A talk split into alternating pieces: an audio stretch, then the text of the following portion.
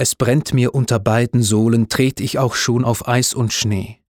Ich möcht nicht wieder Atem holen, bis ich nicht mehr die Türme seh. Hab mich an jedem Stein gestoßen, so eilt ich zu der Stadt hinaus. Die Krähen warfen Bell und Schlossen auf meinen Hut von jedem Haus. Wie anders hast du mich empfangen, du Stadt der Unbeständigkeit. An deinen blanken Fenstern sangen die Lerch und Nachtigall im Streit. Die runden Lindenbäume blühten, die klaren Rinnen rauschten hell. Und ach, zwei Mädchenaugen glühten, da war's geschehen um dich, Gesell. Kömmt mir der Tag in die Gedanken, möcht ich noch einmal rückwärts sehen, möcht ich zurücke wieder wanken, vor ihrem Hause stille stehen.